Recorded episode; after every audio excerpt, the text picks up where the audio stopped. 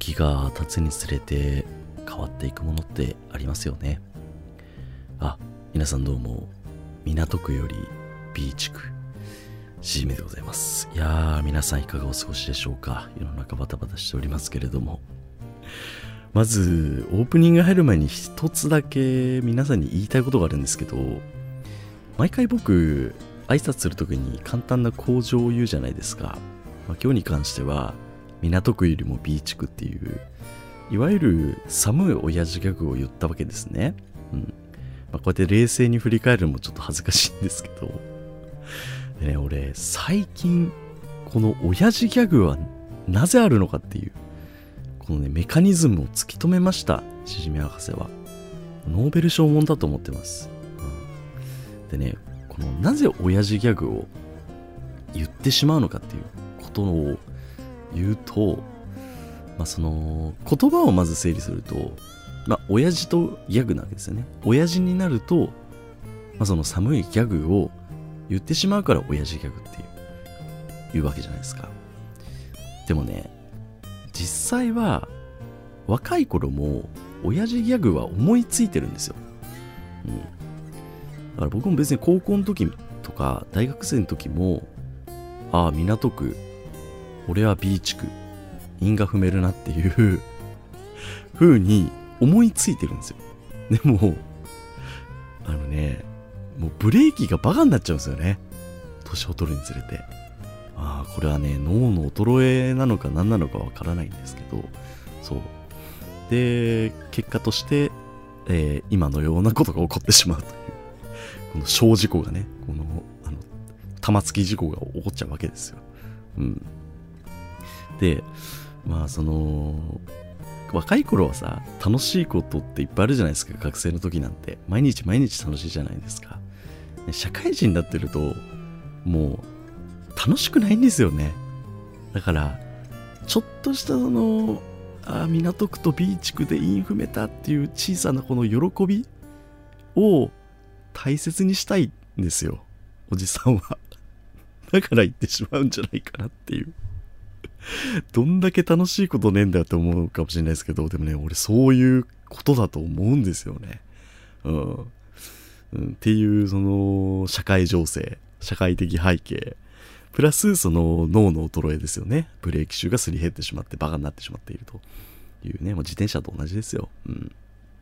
あとはなんかまあ親父ギャグに限らずですけど、まあ、駅のトイレとかで、まあ、その、まあ、小さい方を、えー、まあ、立ちながら男性だとすると思うんですけどあのよくまあその僕がそうね、チャーってしてて、隣におじさんとかがこう来て、こうチャーってし始めると、あー気持ちいいってこう言ってるおじさんよくいるじゃないですか。あれもね、ブレーキシュがぶっ壊れてるからだと思うんですよね。いや、僕も実際、自分の脳内を、あの、言語化してみると多分、ああ、気持ちいいって僕も言ってるんですよ。でも若いから、それを口に出すのは、少し恥ずかしいかなっていうブレーキがかかるんですよ。グッてね。うん。まだピーキーですか、若い頃はね。なんですけど、やっぱおじさんになるともう出ちゃうし、僕も最近出始めてる。それが。うん。ああ、気持ちいいまでは言わないですけど、うわーってこうね、言っちゃうんすよね。うん。つまり僕もおじさんの仲間入りといいますかね、もう片足を突っ込み始めてるんだなと思う今日この頃でございます。はい。というわけでね、実も頑張っていこうかなというふうに思うんですけど、あの、まあ、前、最近ですけど、野球の話ばっか続いちゃって申し訳ないなと思うんですが、まあ、どうしてもこの時期ね、あの、やっぱ野球が熱いというところもあるし、僕がヤクルトファンっていうこともあって、まあ、やっぱ自分の応援してるチームの出来事っていうのはね、やっぱ言いたくなっちゃうので、まあ、ちょっと簡単にね、ヤクルトの話をしたいんですけど、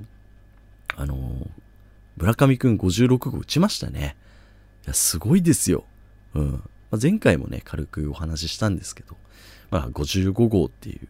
えー、まあ、結構ね、日本のプロ野球の中では、あのすごい記録がずっとあったんですけど、まあ、それを村上くんが最終戦の最終打席ですよ。もうあと1打席でシーズン終わるよっていうところで、見事にホームランを打って記録更新するっていうね。いやー、とんでもないドラマチックなね、試合だったなと思いますね。うん。で、最終戦っていうのは基本的に、その年に引退する選手とかも試合に出たりするので、本当に今年はですね、ヤクルトは3人選手が引退したんですけれども、まあ、その選手が出出たりとか、まあ、最後のこうね、あの、盛り上げみたいな部分で打つっていうね、もう最高の舞台だったなというふうに思いますけれどもね。うん。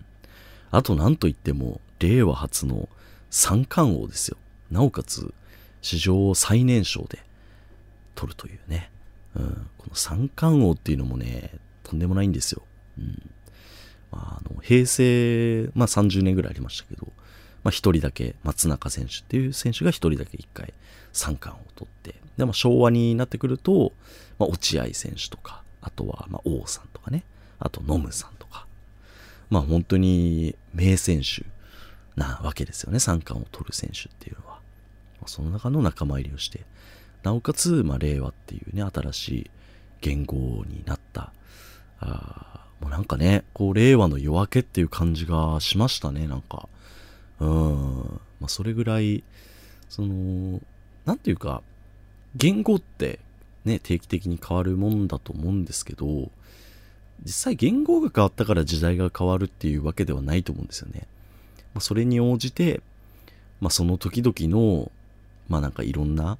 出来事だったりとか、スターがこういて、こうやっぱ時代が変わっていくんだなっていう、うんふうに思うんですよね。まあ、今日のメイントークもちょっとそういう時代の話、移り変わりみたいな話にはなっていくと思うんですけど、うん。いや、なんか、ニュースターというかね、令和の新たなスターが出てきたなというふうに思いますね。うん、まあその裏側で、もうね、猪木さんはね、亡くなっちゃったりとかして、猪木さんはもう本当に昭和を代表するね、えー、スーパースターだと思いますけれどもね、こうやって移り変わっていくんだなというふうに思いますね。うん、猪木なんて僕は全然世代じゃないですから、あれなんですけど、まあでもね、本当一時期ね、あの、病気になっちゃって、いよいよやべえなっていう風にね、僕も思っていたんですけど、一回ちょっと復活したんですよね。で、ああ、元気になってよかったななんて思ってた矢先にまたね、亡くなっちゃって。うん。あとはね、こう、円楽師匠もね、亡くなっちゃって、二人ともね、一回治ったかなってところで、まあよくありがちですよね。病気で一回、もうやべえかなってところで、一回ちょっと良くなるんですけどね。また、こう、すぐに、ね、な、あの、ダメになっちゃうっていうね。うん、いや、本当僕が小さい頃の、ね、商店のメンバーとかいろいろツイートとか流れてましたけど、凄まじいメンバーでしたよね。あ まだね、円楽さんがね、あの、えー、今の、最近亡くなっちゃった円楽さん、楽太郎の円楽さんじゃなくて、まあ、その一個前の先代の円楽さんがね、司会やってて、まあ、円楽さん楽太郎で、歌丸さんがいて、歌丸維持して、とかね、うん、いやー、なんか すごいオールスターメンバーだったなって思いますよね。うん。まあちょっとしんみりしてしまいましたけれどもね、本日も頑張っていきましょう。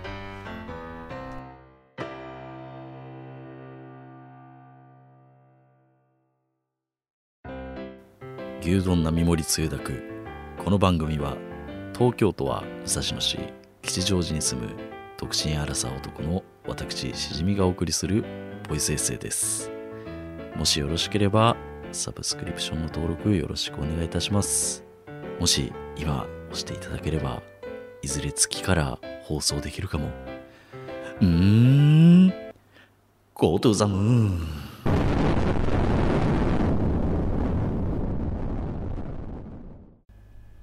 はい、月お送りしております。今日はですね、ちょっとね、ヒーローの話をしたいなというふうに思うんですよね。うん。で、なんでこの話をしようかなって思ったのは、実は去年に、ウルトラマンティガっていうね、その、まあ、ウルトラマンシリーズの、まあ、一つなんですけど、まあ、僕が小さい頃にこう、どっぷり使ってた、えーまあ、ウルトラマンが、えーまあ、放送開始から25周年っていう、まあ、節目を迎えていたっていうことで、まあ、ちょっとこう話題になってたっていうのがあるんですけれども、今年ですね、あのー、パチンコ？僕パチンコを打つので、えー、まあ、打たない方はちょっとね、あれかなっていうふうに思うんですけど、パチンコでウルトラマンティガのね、台が出たんですよ。でもそれが最近入ってこう打ちてえなっていうところで、まあ、今日の番組の後半はね、そのウルトラマンティガを打ったよって話をしようと思うんですけど、まあ、あまあこういう背景があって、まあ、僕の中でちょっとウルトラマンはじめ、ちょっとヒーローシリーズの話がしたいな。個人的に熱がこう高まってるなっていうところで、ちょっと触れたいなっていうふうに思うんですけど、あの、まあ、その、ウルトラマンティガっていうのは、1996年に、放送開始されたと。まあ、今からちょうど26、6年前ですね。で、まあ、僕は当時、えー、1993年生まれなんで、3歳小さいな。3、4歳の頃に、まあ、そのウルトラマンティガをリアルタイムで見てた計算になりますよね。もう、すごい古いですね。そう考えると。昔だなって思うんですけど。当時ね、ウルトラマンティガが好きすぎて、あの、なんていうんですか、あの、人形あるじゃないですか。あれもう、舐めてましたね。かじりついてましたからね。あやっぱり、スティーブ・ジョブズも iPhone のね、発表会の時とかに、あの、このボタン美しいでしょう。舐めたくなりますよねっていうふうにね、こう言った有名な一節がありましたけれども、やっぱ僕も同じくですね、スティーブ・ジョブズと同じく、やっぱ美しいものは舐めたくなるんだと。ね。うん、おっぱいとかも舐めたくなるのと一緒ですよね。うん。っていうブレーキが効かなくなるんですよねっていう話なんですけど。今のもね、あと5年若ければね、ぐっと押さえられるんですけども、ちょっと言いたくなっちゃうんですよね。ごめんなさいね。申し訳ないんですけれども。はい。えー、まあ何の話をしてたかね、すっかり忘れてしまいましたけれども、とりあえず、美しいものは舐めたくなるっていう話でしたね。あ違う、ウルトラマンの話をしてました。で、その、まあウルトラマンっていうのが大好きだったと。で、今、まあこうやって二十何年経って、僕も立派な大人になりました。大きくなりましたっていう感じなんですけど、改めてちょっとね、この、ウルトラマンティガっていうのを振り返ってみたんですよ。まあ僕の中でもそうですし、実際にこう今ね、ネットでいろんな情報が転がってるんで、また、えー、調べてみたんですけれども、このね、意外だなってことが結構いっぱいあって、えーまあ、ウルトラマンティガっていうのは、その、平成ウルトラマンの初期三部作っていう位置づけなんですね。えー、まあ、その平成に入った、あまあ、初のウルトラマンみたいな、こう、まあ、言ってしまえばこの昭和のオリジナルのこの初代ウルトラマンからこうダーって続いてたんですけど、えー、まあ、そこから一区切りで、まあ、平成に入って、ウルトラマンティガと、えー、次がですね、ウルトラマンダイナかな？で、ウルトラマンガイアになっていくんですよ。で、それが平成三部作っていう呼ばれ方をしてるんですけど、その、まずね、何から話そうかな？すごいポイントが結構いっぱいあって、あの、ウルトラマンティガは、あのね、このオープニングからね、全然違うんですよ。その、昭和のウルトラマンと。まずはじめに、主題歌が V6 なんですよね。うん、ジャニーズなんですよ。でなおかつ、主人公の、まあ、隊員がいるんですよ。ウルトラマンシリーズって。で、その隊員が、あの V6 の、同じく V6 の長野くんがやってたんですよね。えー、第5隊員っていう名前だったんですけれども、だから、今でも僕は V6 の長野くんを見ると、やっぱ僕の中ではヒーローなんですよね。うん。だし、ウルトラマンガイア、えー、ガイアじゃない、ごめんなさい、ダイナですね。次のダイナも僕は見てたんですけど、ガイアまで見てたんですよ。平成3部作全部見てたんですけど、その、次のダイナに関しては鶴野武が、えー、主人公だったと。なんで、まあ、この2人に関してはやっぱ未だに思い入れは強いなっていうふうに思いますね。うん。その、一番最後のガイアに関してはね、あんまパッとき、パッとした記憶ねえなと思って俳優さん調べてみたんですけど、やっぱね、あんま覚えてなかったですね。吉岡さんっていう方だったんですけど、最近別に見ないなっていう印象ですけれどもね。まあ、前者の2人に関しては、やっぱ思いられるなっていうふうに思いますね。うん。で、まあ、皆さんもね、ぜひ、まあ今ネットにいろんな情報転がってるんで、ウルトラマンティガのね、このオープニングとか、その曲もね、Take Me Higher っていう曲なんですけど、Take Me Higher っていう、ちょっとね、ユーロビートなんですよ。ウルトラマンってなんか なんかね、こう、ウルトラマンみたいな、こう、てっててててってててっていうさ、あの、合唱団、少年合唱団が歌ってるようなイメージじゃないですか。でも、その平成の第一発目のティガに関しては、てんてんてんてんてんてんてんみたいな、こう、ユーロビートから入るんですね。それがすごくかっこよくて。うん。まあ、ユーロビートっていうのもね、また、今となれば、まあ、令和から見てしまえばちょっとね、古いというか、まあ、一時代前だなっていう感じはするんですけれども、やっぱ当時は斬新だったし、最新だったなと。もうまさしく平成の夜明けを感じるような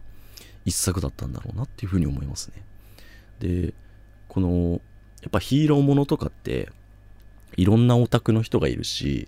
まあそういう大人がね、真面目にこう考察することって多いんですけど、やっぱね、その中でも、やっぱティガっていうのは評価がすごく高いんですよね。うん、このクロートたちの中でも。うん。一回なんかね、このつぶらやプロっていう、まあ、ウルトラマン作ってる制作会社が、まあその、アンケートみたいなのを取ったんですね。歴代のウルトラマンの中で、こう、誰が、どれが一番好きかみたいな。わかりやすいですけれども。それを取って、もうランキング1位だったのがウルトラマンティガだったと。うん。当時は、そんなに興行収入みたいな部分っていうのはあんまり良くなかったらしいんですけど、そのお金の面では。でも結構やっぱ評判というか、まあ、人々のこう記憶にはすごく残ってるっていう点ですごく評価されてるらしいですね。うん。あとその話の中身とかも結構こう新しくなっていて、まあ、例えばその昭和のウルトラマンシリーズっていうのはあの女性の隊員ももちろんいるんですけど基本的にはこう女性は事務職みたいなその基地の中で、えー、事務作業お役所仕事してるみたいな位置づけだったらしいんですよ。うん。でも、その平成ウルトラマンシリーズになって、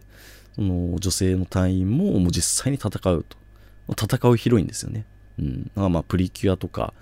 まあ、お邪魔女ドレミとか僕の世代だと、まあ、ああいうところで、こう、女の子も戦うぜっていう、うこう、のがあったと思うんですけど、まあ、それの、こう、先駆けというか、うん、ウルトラマンの中でも、そういう、ね、あの、こう価値観みたいなものがこう変わってきていると。いう部分もある、あるみたいです。うん。あとちょっとここら辺からマニアックな部分になってくるんですけど、このね、デザインもね、結構変わってて、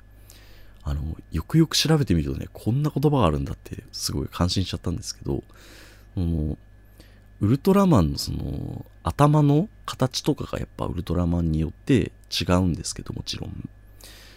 ティガとか平成ウルトラマンっていうのは、もうね、えぐりっていう その、削れてるんですよね、形が。で、昭和のウルトラマンはどちらかというと、その、こってりこう装飾されてるデザインなんですよ。どちらかというとプラスのデザインですよね。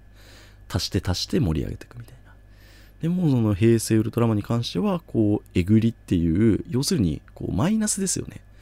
元ある形からちょっとこう、削ったような、流線形の、まあ、いわゆるこう、車みたいなイメージですかね。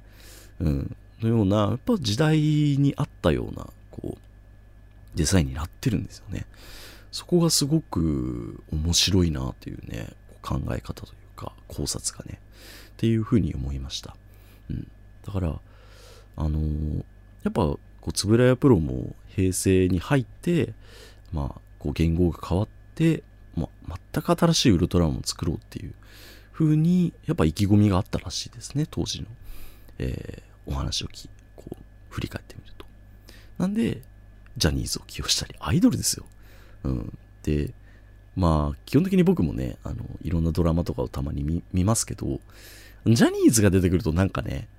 あのーまあもちろんジャニーズの中にも演技が上手い人もいますし二宮君とかね上手いなと思うし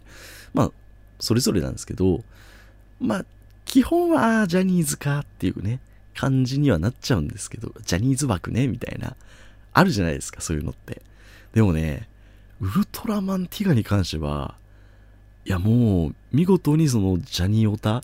ジャニーズとこの特撮オタクの見事なこのねこう融合と言いますか もうすごいんですよ。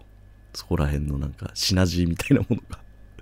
まあぜひなんか皆さんもねこう見てほしいなっていうふうに思うんですけどね、うん、あとあのまあいろいろとその平成シリーズからまあ今にもつながってくるんですけれどもこのね実は僕ウルトラマンシリーズってもうずっと続いてるもんだななのかなって思ってたんですよ。まあ1年おきに変わるもしくはまあ相手も23年ぐらいでこうコロコロ変わってるもんなのかなっていう、うん。まあ、その秘伝のタレじゃないですけども継ぎ足し継ぎ足しやってきたのかなって思ってたんですけど実はその1980年からそのウルトラマンティガまであの16年ぐらい空いてるんですよね。16年って結構すごいですよね。一回り以上空いてるんでね。なんで、そう、あの、昭和のウルトラマンに関しては、ウルトラマン80っていう、その1980年で、一旦、そのテレビシリーズみたいな、この連、連ドラみたいなね、全50何話みたいな部分っていうのは一回終わってるみたいです。で、ちょいちょいこの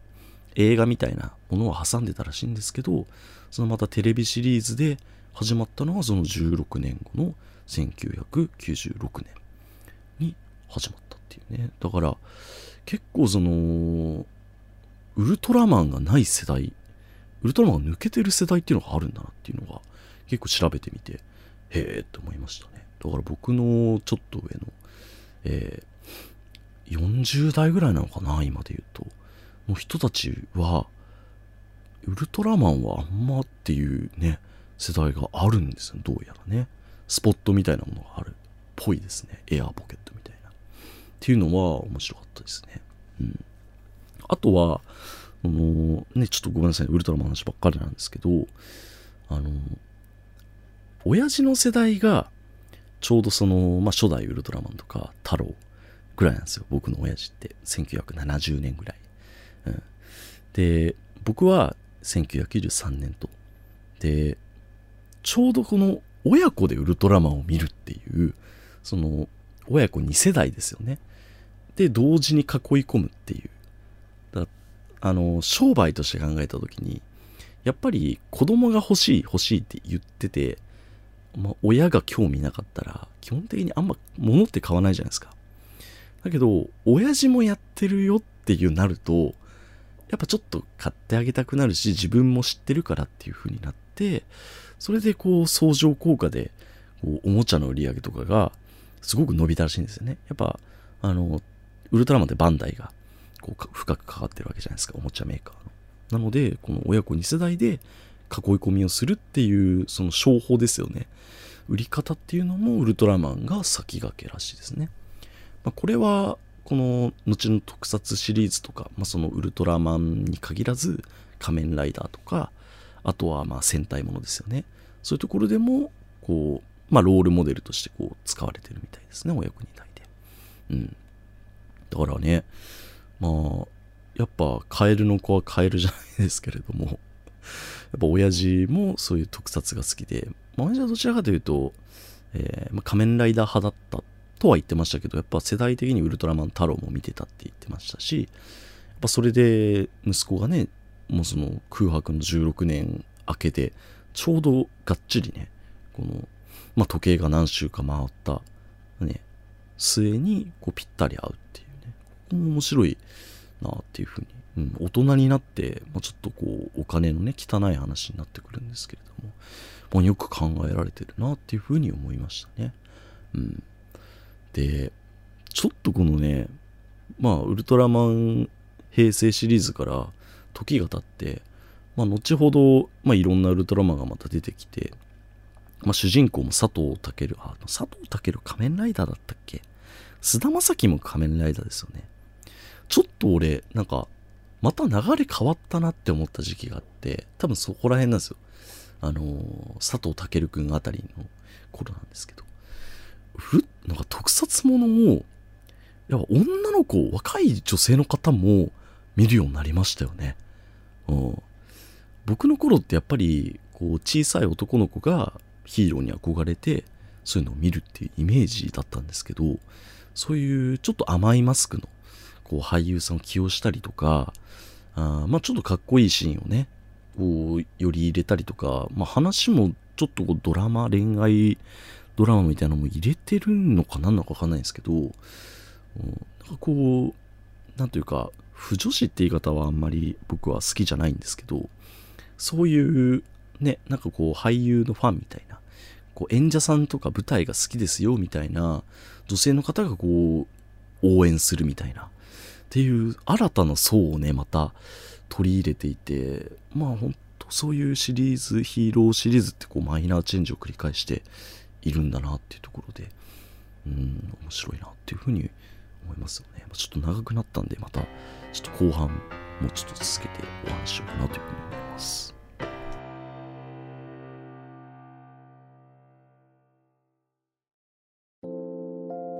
牛津高校首相のしじみです。このポッドキャストの特徴は、程よいテンポ感という名の微妙に間延びしたトークです。目標は独占契約を勝ち取って100億円を手に入れることです。絶対勝ち抜くぞ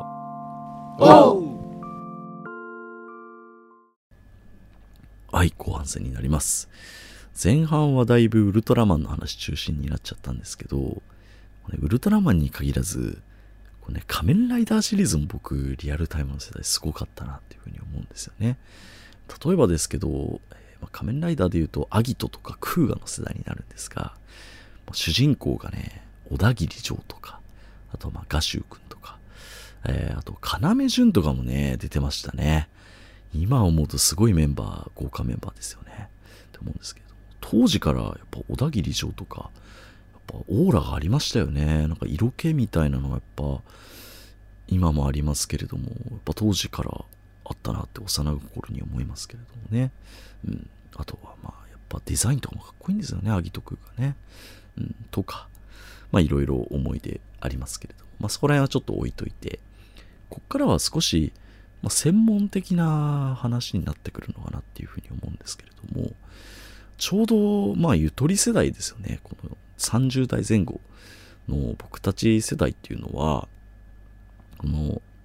まあその実写の良さと、その 3D の良さみたいな部分のこの両方の良さをこう理解できる時代、世代のような気がしていて、ちょうどその、まあ、映像技術の部分も、ちょうど過渡期に当たる時期だと思うんですよね。うん。わかりやすいのが、例えば、スター・ウォーズとかはすごくわかりやすいかなと思うんですけど、例えばそのルーク・スカイウォーカーの頃、まあ、帝国の逆襲とか、まあ、その初期の部分ですよね。っていうのは、こう、ほとんど実写なわけじゃないですか。まあ、すげえマニアックな話になりますけど、あの、ルーク・スカイウォーカーがね、デススターの方に、こう、あの、飛行機に乗ってブーって飛んでって、あの、デススターの自爆装置みたいな部分をミサイルでこう、攻撃して、なんかデススターを爆発させようみたいなね、こういろいろダース・ベイダーがシュコーシュコーって言いながら、あの、邪魔が入っちゃったりとかね、妨害されちゃったりとかして、それをいろいろ避けて、で、1回目のミサイルではうまくいかずに、ああ、大丈夫かな、つっても最後の最後で、こう、ね、自爆装置の中にミサイル撃ち込んでデススターがブーンって爆発するっていうね。あれはほとんど実写ですよね。いわゆるこうアナログ表現だと。で、その後に、まあ、ファントムメナスとか、えー、クローンの逆襲でしたっけ？なんかちょっと名前が曖昧なんですけど、そこら辺のこの、まあ3部作みたいな、4部作だったかな？部分っていうのは、まちょうどこう 3D と実写がこう入ってくると。ああいうの見ていくと、まあわかりやすいと思うんですけれども、やっぱ、この、デジタルにはデジタルの得意分野があるし、3D には 3D の得意分野がやっぱあるんですよね。うん、で、まあ他にも、アニメーションとかも、こう、変わった時期ですよね。うん、例えばずっと続いていくので言うとマクロスシリーズとかねあの初期の、えー超時空要塞マクロスが多分初代だと思うんですけどその頃ってもう本当 2D のセル画ですよねいわゆるこう手書きのものをずっとつないでコマ送りにしていくっていう表現がメインだとと思うんですけど僕の頃で言うとマクロスフロンティアとかね。でまあその時期になってくるとほとんどこう飛行機の戦いのところは、えー 3D グラフィックコンピュータグラフィックを使われていると。であれはあれでやっぱねこの 3D じゃないとできないこうビームのこうとんでもない量のねビーム。あのああいうのって手書きはすごく苦手なんですよね。このやっぱコマ送りにするのでこう細かい破片だったりとかそういう爆発のシーンとかっていうのはやっぱ 3D が得意なんですよ。うん。まあ、あの、皆さんご存知かもしれないですけど、あの、安野さんっていうね、あの、変態監督がいるんですけど、その人はあの、えーっとね、オネアミス、オネアミスの翼だったかな？ごめんなさい。あの、アニメ詳しい方に怒られちゃうかなっていうふうに思うんですけれども、その宇宙王立軍なんちゃらの翼っていうね、作品があるんですけど、あれね、全部セル画なんですけど、あの、有名な、こう、ロケットみたいなのが飛び立つシーンがあるんですけど、あのシーンを、あの、すごく、ロケット飛び立つ時って爆発もすごく起きるし、あとあの、氷みたいなのがね、こう、散るんですけれども、あの、そのね、氷の破片を一枚一枚あの、番号で振って、それを全部こう、一枚一枚つなぐっていうね、もうこれも、ほんと人海戦術だなって思うんですけど、ああいう表現をね、この、本当セル画の限界値ですよね。表現の。大間安野さんがやってたとかね、爆発の安野なんて当時呼ばれてたらしいんですけれども、まあそういう変態たちがいたんですけど、やっぱね、手書きだとそういう限界があるんですよ。そこら辺がやっぱ 3D の登場によって、その CG の登場によって、こう、また表現がこう広がっていくっていう、ね、そういうやっぱ過渡期があったと。うん。とかね。あとまあ他の例で言うと、コードギアスとか、個人的に好きなんですけど、まあ、エウレカセブンとかね、今口に出すだけでもモンスターアニメだなっていうふうに思うんですけども、やっぱ今振り返っても、やっぱセル画の良さ、プラス 3D のこう、ね、例えばこのコードギアスとかで言うと、ギアスっていうね、この超能力みたいなのが、をかけられて、Yes, your highness! って言ってみんなこう従っちゃうっていうね、あの、アニメなんですけど、このちょうどこう、その超能力ギアスをこうかけられた瞬間にこう、なんていうかね、こう、なんか大脳にこう、洗脳がかかるみたいな、こう、有名な、何回も何回もこう使われるシーンなんですけど、ああいうシーンっていうのはやっぱり、あの、知ってる方はね、多分ピンとくると思うんですけど、カーンっつってこう、こう洗脳されてるシーン。っていうのは、やっぱ 3D じゃないと、まず無理だろうな、ああいう表現っていうのは思いますね。もうなんかコードギアスのタイトルとかも今思うと、安い、チープなね、こう、独特な、なんて言うんだろうな、ちょっとプラスチックっぽいような質感の CG なんですけどね。いや、でもね、それは当時はやっぱ最先端だったなっていうふうに思いますよね。うん。なんか、まあ、コードギアスわかんない人に言う、わかりやすく言うと、なんか、モームスの PV みたいなね、感じです。うん。ああいうちょっとこう、ソフトなプラスチプラスチック質感みたいなものもいろいろあったと。うん。っていうのもありますし。で、逆に言うと、もう今の令和の子たちですよね。ティーンの子たちとかっていうのは、割とこうフル 3D みたいなアニメとかもね、多分触れてるでしょうし、もっと後の世代になるともう多分ほとんど 3D になっちゃうのかなっていうふうに思ったりしますけれどもね。あの、広角機動隊とかもね、最近はフル 3D ですし、まあ、初期のテレビシリーズだとちょうどこうセル画とね、3D がうまく入ってる時期なんですけれども。立ちコマなんてもう無理ですよね。セル画でね、フルでやるっていうのはね。うん、やっぱすごいなっていうふうに思いますけれどもね。うん。で、まあちょうどね、僕たち、まあ、話戻りますけれども、ちょうどゆとり世代の人たちっていうのは、まあ割とこう実写のこう面白さっていうのもわかるし、まあそういう最近のフル 3D にもあんまり抵抗なくこう見れるっていうかね、そういうまあこう両方の DNA を備え持っているっていうようなね、えー恵まれた世代だったなっていうような、そういうお話でした。うん。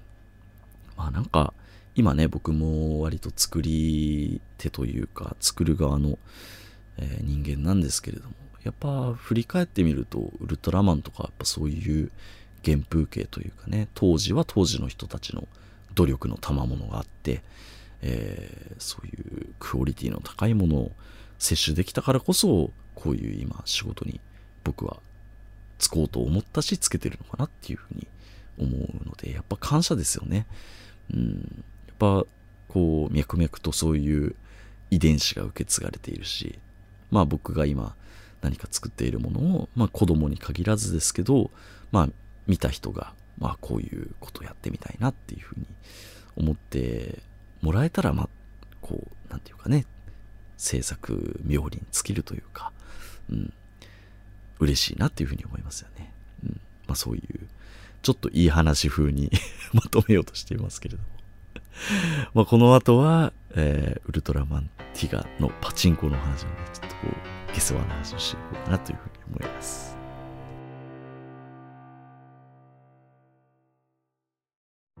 スペシャルゲストお越しいただいております。皆さん、こんばんは。春名誠でございます。落ちた時ってどんな感じなんですか？おーい、センスねえなって思うんですか？はい。ちげえだろ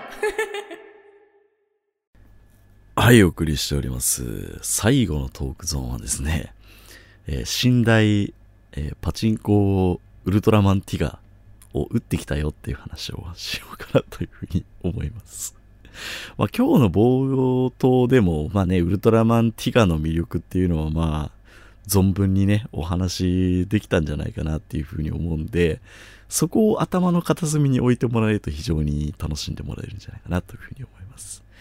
で、まあ、10月の初めに寝台が入って、まあ、そういうパチンコを打つ人って、まあ、ワクワクするんですよね。寝台っていう表現を聞くと、ワオっていうふうにね、いつ打ちに行こうかなっていうふうに思う思うんですけれども。で、まあ、私も仕事が終わって、まあ、今日は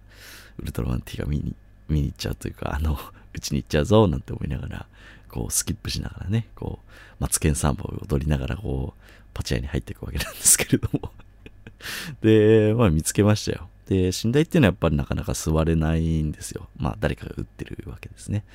で、まあやっぱ座ってるのも、やっぱね、世代が出るなって、すごいね、あの、パチンコ屋って、まあすごいマイナスなイメージとかね、持たれるのはやっぱギャンブルですし、思われる方多いかなって思うんですけど、まあいろんな世代の方がこう、いるんですよね。まあおじいちゃんおばあちゃんももちろんいるし、あとはまあ僕みたいな、割と、まあ、パチュアの中で言うと若めの世代の子もいるわけですよね。で、やっぱあの、北斗の拳とかすごいね、有名なタイトルとかあったりするんですけど、やっぱ北斗の拳になってくると少し年齢層が上がってたりとか、あと海物語とかになってくるとおじいちゃんおばあちゃんが売ってるイメージありますよね。やっぱあの、前回、前々回かな話しましたけど、アグネスラムが出てきたりとかっていう、その世代ごとにこう、やっぱ人気のコンテンツっていうのがそれぞれあるんですよね。まあ、エヴァンゲリオンで言うと今の40代、50代とか。まあ僕も好きですけどね。うん。で、ティガで言うとやっぱ、えー今の30代前後の人たちがやっぱ座ってると。だから同世代の子が、やっぱ座ってんなーって思いながらね、俺も打ちてーなんて思いながらこう、開くのを待ってたりするんですけれどもね。うん。で、いよいよ、まあちょっとこう、打ち上げたなって人が席外したんで、よし、今がチャンスだっていうことで、無事ウルトラマンティガに座れたわけですよ。で、よーし、打つぞなんて思いながらね、こう打ち始めたんですよ。銀の玉をね、ビンビンビンビン打ってるわけなんですけれども、えーまず、しじみに一つびっくりした点があります。えー主人公の第五隊員ですね。長野くんじゃねえっていう。あれ？と思って。これ本当にウルトラマンティガだよなって、もう一回ちょっと、あの、上の役物とかね、見ちゃいましたけどね、ちゃんとウルトラマンティーガって書いてあってね、ちゃんと右上にあの、ウルトラマンティガの顔もついてるんで、これ間違いねえなと思ったんですけど、パッてもう一回見直しても、あ、やっぱ長野くんじゃないなっていうね。うん。ってことは、まあ、いろいろな大人の事情、ね、なんかね、ウルトラマンなのに悲しいなと思うんですけど、やっぱね、ジャニーズ、ジャニーズ事務所ってね、結構、やっぱね、厳しいんだろうなって思いましたね。許可が下りなかった長野くんは使えないですよってなったんでしょうね。うん。今なんてね、長野くん呼べば喜んでやってくれるんでしょうけど、やっぱ事務所 NG だったんだろうなとか、っていうね、あの、ウルトラマンティガをなす懐かしみつつ、この IP の壁といいますか、こう知的財産の壁を感じましたね。うん。まあ、結構ジャニーズってあの皆さんもね音楽とか聞くとわかると思うんですけど Spotify とかでもあのねジャニーズ系ってやっぱないですし、まあ、やっぱそういうなんかねあるんでしょうね。で、まあ、まず一つ残念 残念って言うとあれですけれどもああって思いながらあ売ってるわけですよ、うん、ただまあその出てくるキャラクターとか内容とか、まあ、ウルトラマンティガ自体はねまあ普通に出てくるんで、わあ、懐かしいと思いながら、あの、変身するときになんかね、あの、変身ステッキみたいな、こう、道具があるんですけど、まあ、それも昔のやつだなと思いながら、懐かしいと思いながら、こう、売ってるわけですよ。うん。で、いよいよこう、あなんか熱いリーチが来たなと思って、当たるか当たるかなって思いながらね、当たったと思ってね、えー、見事に大当たりを引いたわけなんですよ。うん。で、まあ、ラッシュっていうね、ものに入るんですけれども、あのー、基本的にこう、大当たりを引いてラッシュに入ると、あの、なんていうか、使われている題材の、まあ、一番、一番こう盛り上がる曲を持ってくるもんなんですよね。うん。例えばなんか、エヴァンゲリオンだったら残酷な天使のテーズだったりとか、あとは北斗の拳だったら、まあ、ユアショックとかね、まあ、あんま、でも北斗の拳はあるかな。まあ、いろいろあると思うんですけど、まあ、一番アニメのこう、盛り上がる曲、えー、まあ、実写とか、まあ、そういう版権の盛り上がる曲を持ってくると。で、皆さんは今日の牛追をもちろんね、最初から最後まで聴いてくださってると思うので、ここで流れる曲って、もちろんあれですよね。てててててて take me higher っていうやつですよ。take me higher ですよ。これが間違いなく流れるだろうというふうに思っていたんですけれども。いやー、流れない。テイクミハイや流れない。で、いろいろ曲とかも選べたりするんですよね、最近の題って。で、ピコピコピコピコいろいろ探してみましたよ、僕は。もうや山崎正義ばりに探してみました。テイクミハイやない。でもね、今振り返ると、まあ、長野くんが使えない時点で、テイクミハイヤーもダメだったんだろうなっていうふうにね、思って、まあ、非常にウルトラマンティガの魅力の50%ぐらいって感じでしたけど。ただね、まあいろいろその、やっぱ台によってスペックというかね、その、版権に限らずこう、いろんな、まあ、設定によって面白く見せるっていうやり方とかもいろいろあるんで、まあ、そこら辺は普通に楽しめましたけれどもね、まあティガーは出てきてくれてるんで、まだ、あーって感じでしたけれども、やっぱね、この長野くんはじめ、テイクミハイヤーが流れなかったっていうところはちょっと非常に惜しかったなと。で、やっぱあのー、オープニング、そのアニ、えー、アニメじゃねえや、その、ウルトラマンティガのオープニング画面とか、非常にこう、実写、まあ実写込みのね、こう、いろんな乗り物がこう出てきたりとか、かっこいいシーンいっぱいあるんですけど、まあ、そこら辺も、こう、使えてないのかなっていう部分で、うん、やっぱね、うん、ああって感じでしたけれども。まあ、そこへね、ちょっと僕は、まあ正直、まあちょっとこう、まあ、一回当たったんでいいかなって満足した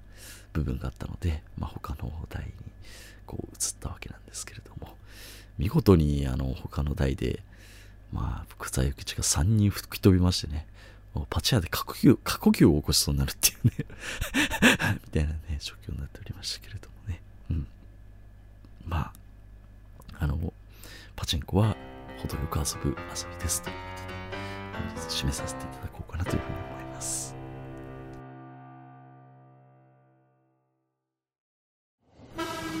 牛つゆ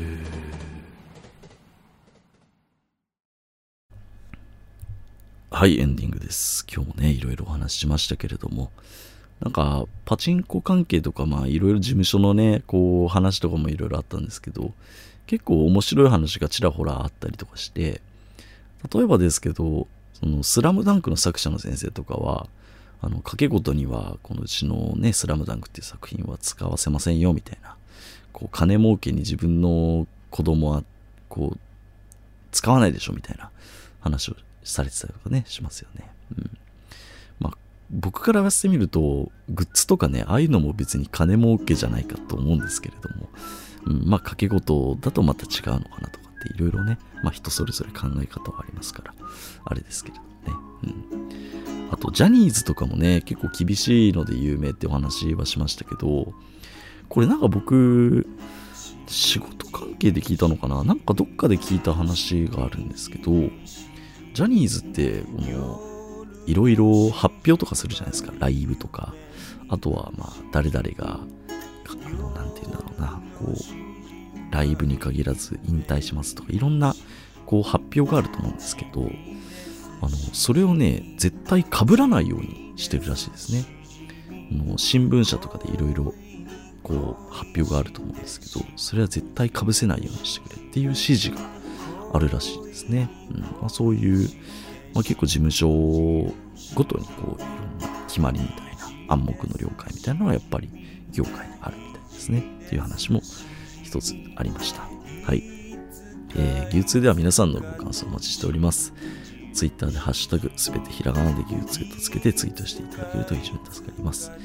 あとは Apple Podcast、Amazon Music、Spotify でも配信しておりますので、ぜひレビューの書き込みよろしくお願いいたします。ちなみに Apple Podcast のレビュー数が100件を超えたら、えー、牛つゆの YouTube 版を一つね、動画を上げようかなというふうに思っていますので、ぜひそういうのも興味ある方は、えーレビューの方をしていただければと思います。まあね、新しくこうね、聞いてくださってる方もしいらっしゃったら、えー、ぜひ、えー、アクションのあるご支援していただければと思います。それでは、えー、次回ですね。次回、流通、しじみ、ウルトラマンになる。ありがとうございました。